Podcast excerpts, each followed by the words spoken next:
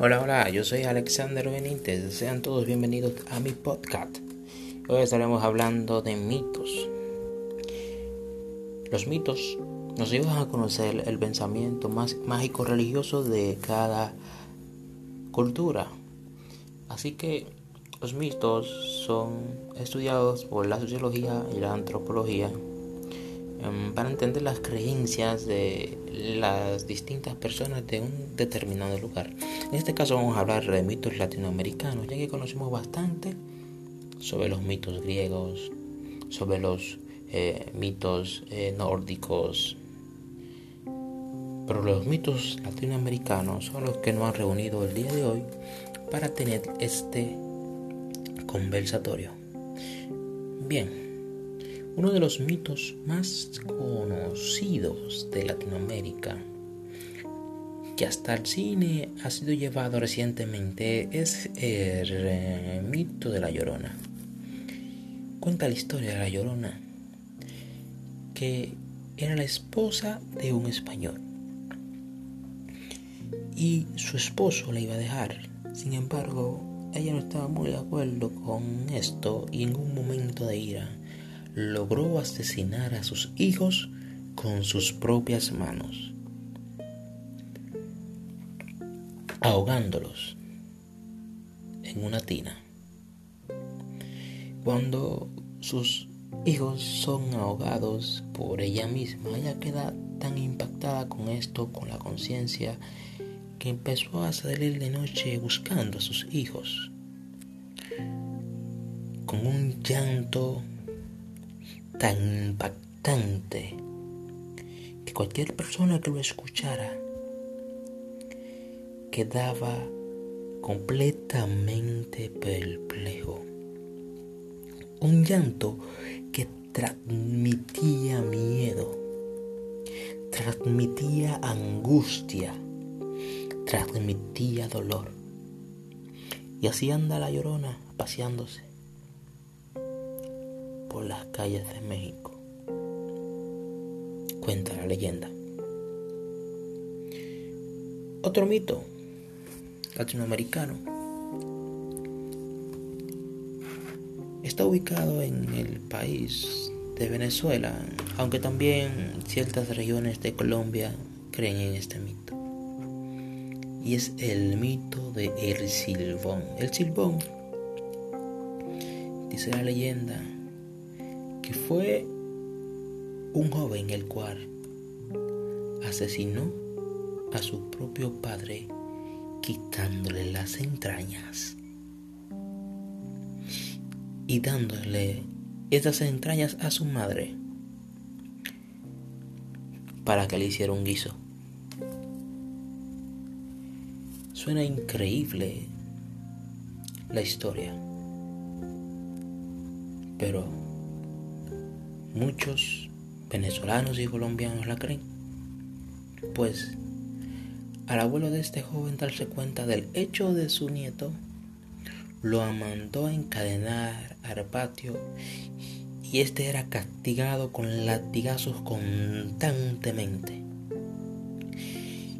Y se le soltaron dos perros bravos, lo cual abusaban de él todos los días por lo cual desarrolló un gran miedo hacia los perros. Pero el joven no murió con todo esto, sino que fue condenado a vagar, cargando en una bolsa los huesos de su propio padre. La leyenda sigue contando que el silbón va vagando por diferentes lugares y va silbando, por eso lleva ese nombre. Y si algún día te encuentras en Venezuela y escuchas un silbido lejos de ti, deberías correr, pues mientras el silbón, mientras más lejos escuches, el silbido es porque está más cerca y vas a morir. Esos son los mitos que podemos hablar por este día, ya que por causas de tiempo solo podemos hablar de estos. Pero venga para la próxima, para nuestro próximo encuentro. Y seguiremos hablando del análisis antropológico de estos mitos.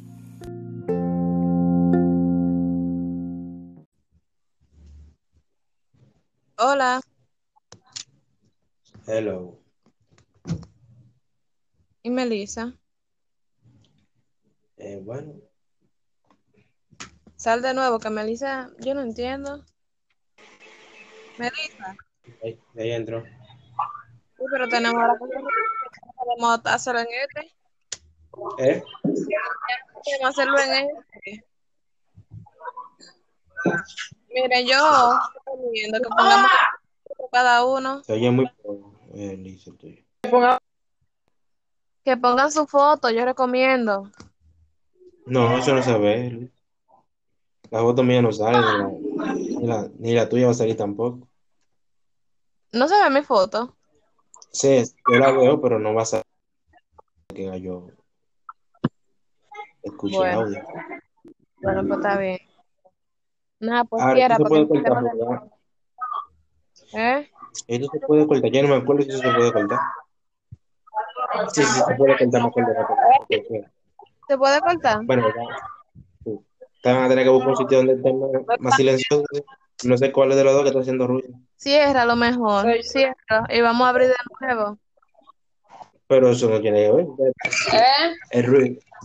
¿Cuál es el mío? ¿Cuál es el mío?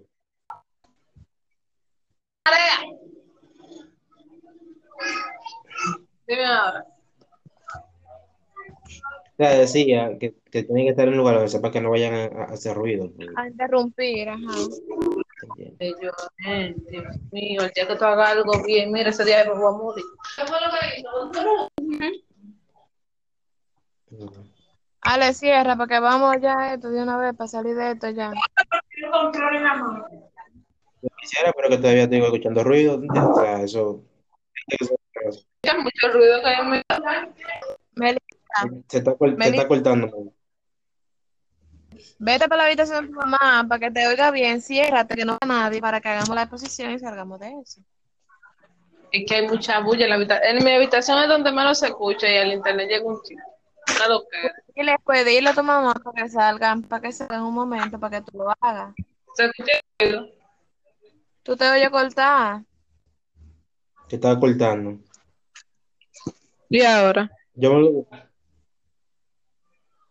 Ahora. Ahora ahí dijiste la- ¿Me escucha bien ahora?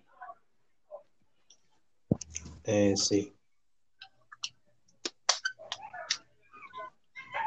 Liz, está bien. Yo estoy bien. ¿Me oigo bien? ¿Me oigo bien?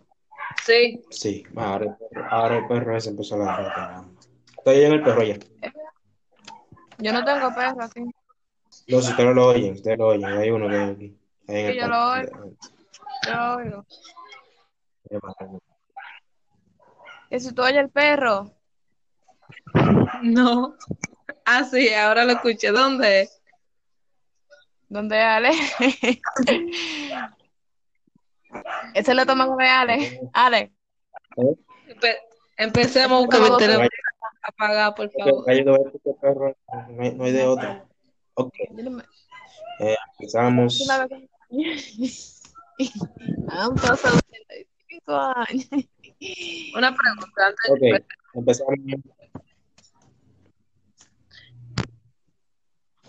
En 3, 2, 1. Saludos, saludos, saludos. Yo soy Alexander Benítez y hoy estaremos presentando lo que es la reseña del libro Outsider de Howard Saul, Saul Becker.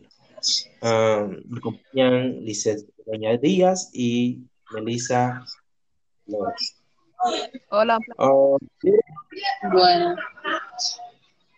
eh, ¿quién dijo? saludamos, saludamos. Eso fue lo que. ¿Qué fue, Ale? Alguien dijo hola. Hola.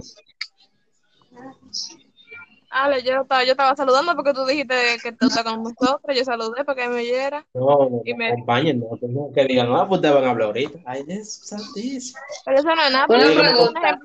Yo, yo puedo Es que iniciar cuando de... tú, es que cuando tú lo, es que cuando tú lo dices y yo estoy hablando, las voces se mezclan, entonces se, Ah, sí. se lo que se va a enredar, ¿te entiendes? Oye, yo, yo, Sí, mami. Inicia entonces. Sí. Mi saludo. Ale, mejor. ¿eh? Ok, ¿Me mira, cuando vaya por el minuto 30, ahí vamos a empezar, oíste, para que sea un, un minuto específico que podamos ya saber de dónde vamos a partir. Ok. En nueve segundos. Eh, En el 30 empezamos.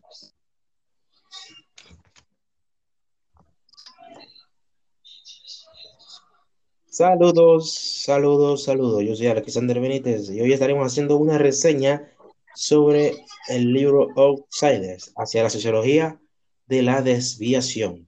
Me acompañan Lizoeña Díaz y Melissa Flores de los Santos. Eh, Outsider es escrito por el Howard Saul Becker, Becker eh, de Estados Unidos, eh, nacido en Chicago, Illinois. Ah, es eh, el heredero, o, o por lo menos una de las personas que se ha encargado, ¿no? de lo que es el interaccionismo simbólico y heredero de la Escuela de Chicago. Según la sociología de, de- de la desviación, está dividido en 10 capítulos, los cuales hoy estaremos haciendo una pequeña reseña de cada uno de ellos. En el capítulo 1, Howard escribe lo que es, describe lo que es un outsider y explica que en las diferentes sociedades se crean leyes y estas leyes, eh, quien no las cumple es considerado un outsider, un desviado, alguien que se descarrila, alguien que no sigue las normas. Eh, y pone dos ejemplos, eh, básicamente los eh, homosexuales y las personas que fuman marihuana específicamente personas eh, de las cuales eh, Howard estará hablando eh, durante gran parte del texto. Ah, Howard da definiciones de desviados que generalmente él no considera que sea la correcta, como la estadísticamente, porque esta dice que toda aquella persona que se deja del promedio se considera un desviado, pero esto entonces también consideraría personas drogas y personas zurdas, pues no están dentro de la mayoría, se alejan del promedio. Uh, entonces también tenemos la desviación patológica, esa que dice que las personas que cometen una desviación uh, no pueden cumplir las reglas específicamente porque eh, tienen una enfermedad, pero eso también englobaría a las personas con agorafobia por, y diferentes otros tipos de fobia, por lo cual tampoco ven, ve que no las considera. Uh, otras eh, definiciones sociológicas específicamente, la define como, como el fracaso al intentar cumplir las leyes uh, grupales, ¿no? Entonces, Becker dice que eh, para en la memoria o en la mente de las personas que son considerados eh, como desviados, ellos piensan uh, o una gran parte puede pensar que tienen la razón. Y volvemos otra vez al ejemplo de los homosexuales, los eh, jugadores de los cuales crean una una ideología para defender su postura. Y bueno, eh, hoy en muchos países nos damos cuenta que eh, la homosexualidad es bastante acertada, al igual que eh, marihuana el, el día 13 de marzo del 2021 fue aprobada en países como México, que se une la lista de los países que están uh, aprobando este. Howard dice todavía en el capítulo 1 que las personas que son eh, desviados comparten esta etiqueta entre ellos y que ser desviado depende de las personas, cómo las personas respondan hacia tu infracción. Pues el hecho de que tú eh, cometas una infracción no quiere decir que te conviertas en un desviado, sino cuando las personas se dan cuenta o te señalan como tal, o a menos que tú mismo te consideres como un desviado. Ok, pero Uh, las reglas de quién eh, son, nos referimos con las reglas de quién a que de una manera u otra todo es cuestión de perspectiva. existen lo que son las leyes formales, que son las leyes eh, que rige el Estado, las leyes no formales, vamos a decir leyes morales. Un ejemplo que pone ver que es el de un doctor, ¿no? Que eh, va a lo que es un, uh, tiene una paciente, pero la paciente eh, decide no seguir con él. Desde la perspectiva de la, de la paciente lo está haciendo bien, pues porque no confía en el doctor, más el doctor considera que la paciente debería eh, confiar en él. En el capítulo 2, Becker habla de lo que son, Becker habla de lo que son los tipos de desviación. Uh, y plantean cuatro tipos. Número uno, una persona puede tener un comportamiento obediente, pero puede ser percibido como una desviación. En este caso, su conducta desviada es producida por una falsa acusación. Una persona puede tener un comportamiento que rompe la regla, por lo contrario, pero las personas no saben o no se dan cuenta uh, de su desviación, lo cual se convierte en una desviación secreta y una persona puede eh, ser una persona que rompe la regla y ser señalada como una persona eh, que rompe la regla, esto lo convierte en un desviado oscuro. Y el número cuatro, una persona que puede tener un comportamiento obediente y ser percibido como una desviación. En este, eh, o sea, no ser percibido como una desviación, en este paso, en este caso la persona está conforme con el la sociedad está conforme con el individuo. Uh, Becker plantea lo que son modelos eh, o, o, etapas de, de, de, la desviación y eh, de las personas ¿no? donde como marihuana para llegar a la desviación de lo que es o la etiqueta de desviación de la que la persona como marihuana y es que tiene que saber dónde puede conseguir la tiene que tener la decisión de tomarla y la decisión de quedarse pues muchas personas eh, experimentan sea con la marihuana o con cualquier otro tipo de desviación. Y bueno, solamente es eh, una prueba uh, ok, en el capítulo 3, eh, eh, Becker ya empieza a hablar directamente de lo que es el consumidor de marihuana. Uh, cómo la persona se eh, adhiere a lo que es esto, cómo se queda en esto y ¿Por qué lo hacen? Específicamente, que plantea que lo hacen de una manera u otra por placer. Porque menciona que una persona eh, que es adicta a la marihuana no es, eh, no es, no, que la adicción a la marihuana no es igual como la adicción a heroína, a la adicción a cualquier otra droga que produce lo que es un deseo intenso de la persona a querer consumirla, sino que la persona lo hace ya más por gusto, lo hace más por placer, simplemente lo hace de una manera u otra porque quiere. Uh, entonces, eh, viene y plantea un grupo de cosas o de procesos o de pasos que una persona da que lo llevan a esta desviación o a estar completamente desviado. Y entre estas, aprender a hacerlo, eh, se plantea que muchas personas lo hacen, pero no lo hacen de la manera correcta. Uh, y por eso quizás no se queden enganchados en esta desviación o aprender a percibir los efectos que logran eh, eh, consumirla, pero no saben el efecto como no, no entienden el efecto de, de, de, esta droga y también aprender a disfrutarlo, pues hay personas que tienen que ya están en el efecto de esta y no saben eh, eh, disfrutar a continuación, la Flores de los Santos continuará. Bueno, yo empezaré en el capítulo 4, con el consumo de marihuana y el control social. El consumo de marihuana es visto como una acción inmoral y desagradable. Puede ser visualizado como el origen de una conducta desviada, forzando así a que el consumidor se independice de los controles sociales para empezar a pertenecer a un grupo más pequeño, el cual es, viene siendo un escape de los controles sociales al ser estos controles dañinos para la conducta individual. El control de las conductas combate el control social inculcadas en la sociedad sobre dicha acción son reflejo de algo desagradable e inmoral. Por ende, parte de los que conforman la sociedad no la consumen.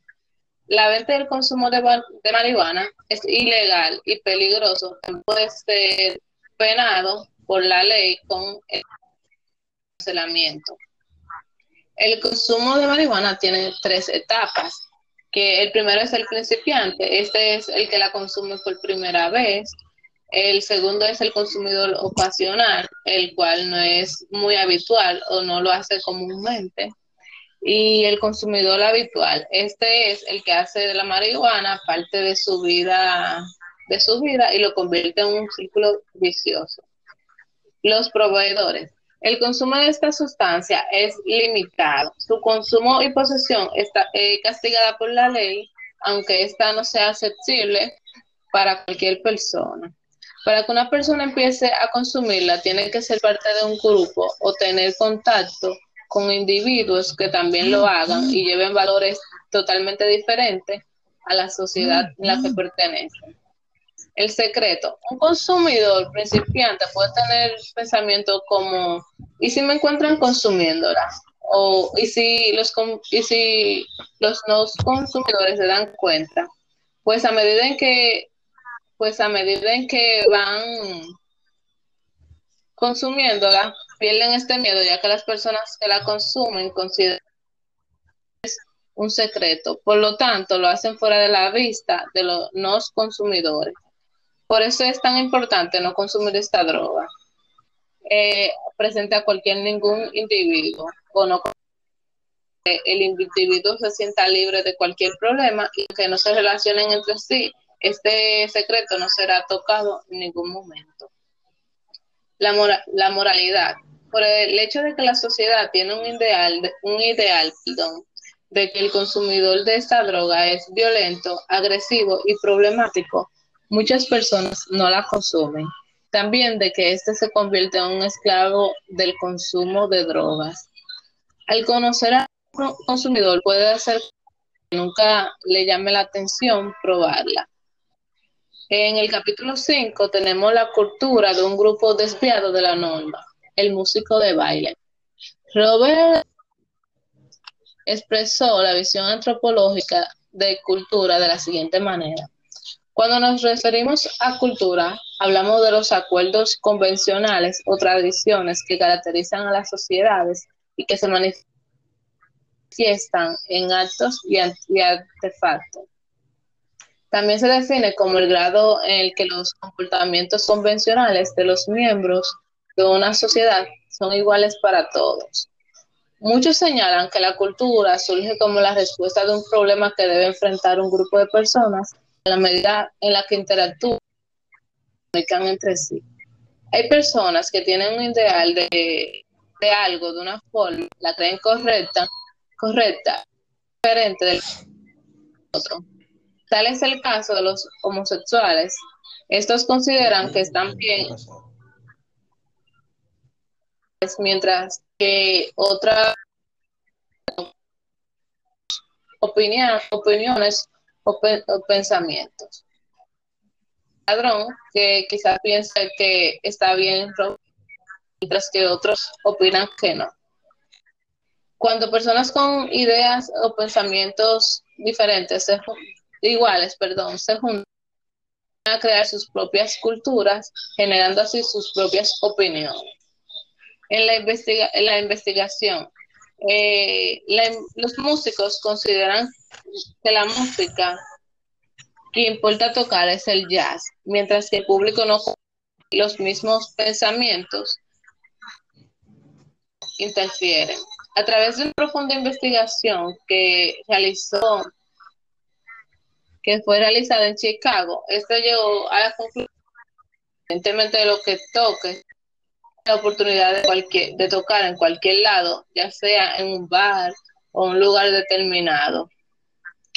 Eh, los músicos los músicos no son, no están sujetos a un ideal de que deberían tocar, ser o deberían decirle que debería tocar. Los músicos entre sí no deben criticarse ni interferir en su trabajo, ya que cada uno tiene la capacidad de crear música de manera diferente. La reacción ante el conflicto. Los músicos están conscientes ante la, de la opinión del público. músicos comerciales y la de jazz ponen atención a las opiniones del público de manera.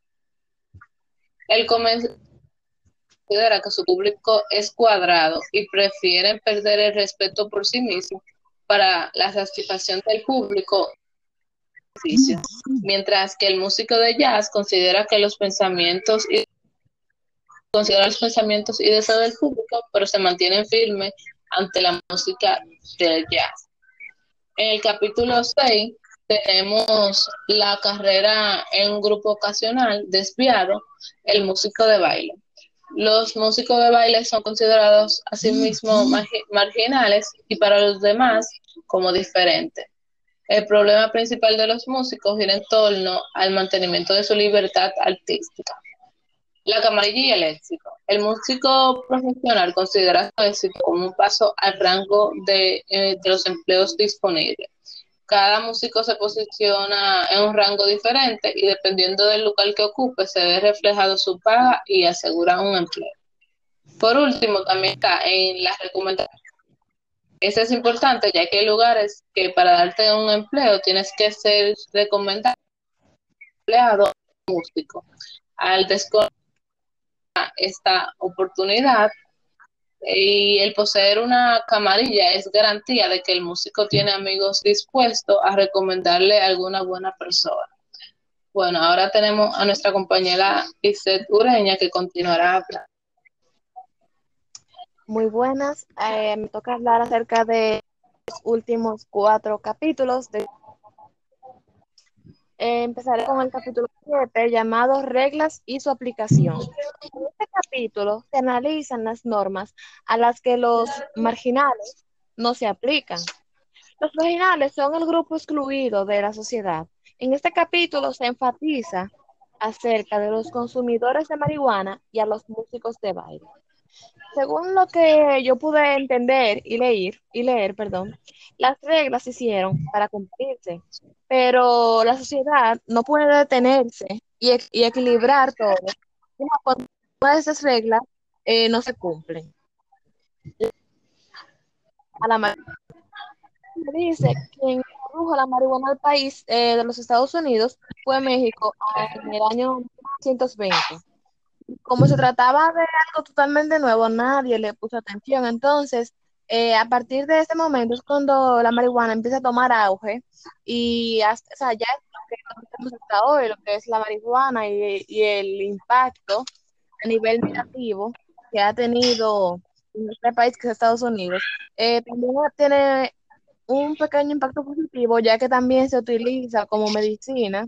O sea, yo tengo familiares que le, le recetan esto para aliviar sus dolores y por ese lado yo lo veo bien, pero el mal uso y el exceso en uso es lo que hace que se vea mal. En cuanto al capítulo 9, tenemos lo que son las iniciativas morales. Las normas son el resultado de la iniciativa y el emprendimiento de personas a las que podríamos definir como emprendedores morales. Hay dos especies de emprendedores morales, que son los que crean las reglas, líderes, los que siguen los, los aplicadores de estas reglas. El creador de normas tiene un perfil reformista. Este tiene la necesidad de mejorar las normas y de mejorar y de mejorar que todo, todo aquello problema, toda aquella vicisitud que se está presentando en su territorio. Estos que tienen una misión sagrada con la sociedad y que tienen un compromiso con esta también, como afirma Goodfield, ese tipo de reformismo moral requiere el tratamiento de una clase dominante, como puede ser la clase, usualmente es la clase de los creadores de normas, entre las clases de los menos favorecidos a nivel económico y a, los cruzados morales les importan más los fines que los hechos. Para ellos es importante, lo que es importante, eh, por ejemplo, he dicho, el fin no justifica los medios. Su deseo es que se cumplan las normas sin importar el medio o el cómo o el por qué esas se cumplen. Ok, ya hablamos de los creadores de normas. Sabemos que su perfil es un perfil eh, autoritario, un perfil de una persona líder. Sabemos todo eso. Entonces ahora vamos a hablar acerca de los aplicadores. Cuando se logran esas normas, los creadores de normas de funciones a otros agentes pertenecientes a empresas o empresas nuevas que vienen surgiendo o empresas que ya existen. Esos agentes son los encargados de velar porque esta ley se cumpla. Entonces, eso se va a ley también, ya que sabemos que para poder, para poder, eh, porque como dice, señora, me perdí. Señora, me perdí.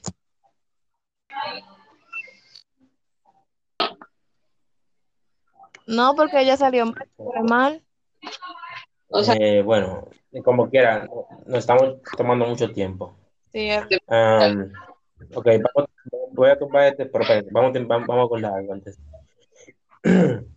ok, en el próximo, en el próximo, solamente voy a encargar de decir de qué habla. O sea, en de, de qué habla el, el capítulo. O sea, no describan, no vamos a describir tanto.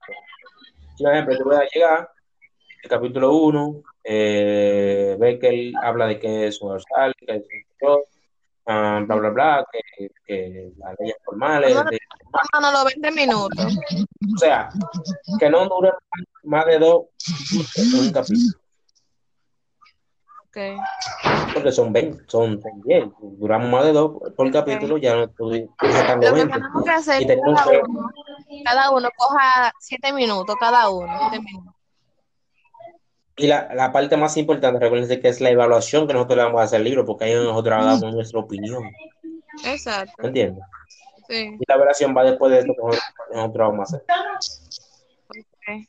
Entonces, ¿qué tumbo o sigo teniendo? Tumba, tumba, tumba. Eso. Vamos a tumbar así de menos. Eso lo tuviste, Que vamos a tumbar este para hacer otro. Um, Vamos a intentar, vamos a coger cinco minutos cada uno para expresar nuestra idea y cinco para dar el, el nuestra opinión acerca. Ok, entonces espérate, ¿cómo era que estaba dividido el coso de, de, de, de que Gallo hubiera mandado? Ok, a ti te Era- tocaba, a ti te tocaba escribir el libro, a Melissa le tocaba, a ti te tocaba hablar del, del autor y esas cosas, a Melissa le tocaba describir y a mí me tocaba dar la evaluación y de, y de recomendarlo. No, porque es que la descripción del libro, de una manera u otra, la estamos haciendo todos, porque la descripción es exactamente lo que estamos haciendo, hablar de los capítulos y quiere hablar de los capítulos. Ah, ¿Me pues, entiendes? ah, me un gas. O sea, que él. Y Imagínate, tú no vas a evaluar lo que yo leí. Obvio, claro. Bueno, pues cada uno hagamos nuestra evaluación, que vamos a hacer cinco minutos cada uno para explicar nuestro Pero- tema y cinco minutos todos para, para dar nuestra evaluación. Sí. Vamos a hacerlo en el orden. Se presenta normal, ¿verdad? Yo, yo explico quién es el autor, bla, bla, bla. Presentamos, yo presento mi parte del libro. Eh, Melissa presenta la parte de ella, tú presentas la tuya. Y después volvemos, hacemos la evaluación cada uno. ¿Te entiendes? Ok, fue- fue Melissa. Está bien. Pues, yo, yo evalúo una evaluación, ¿verdad? Y al final tú solamente lo recomiendas. Un solo lo ya, Está bien, está bien. Para no Está bien. en- en- Tú haces la recomendación final y listo. Ok, bye.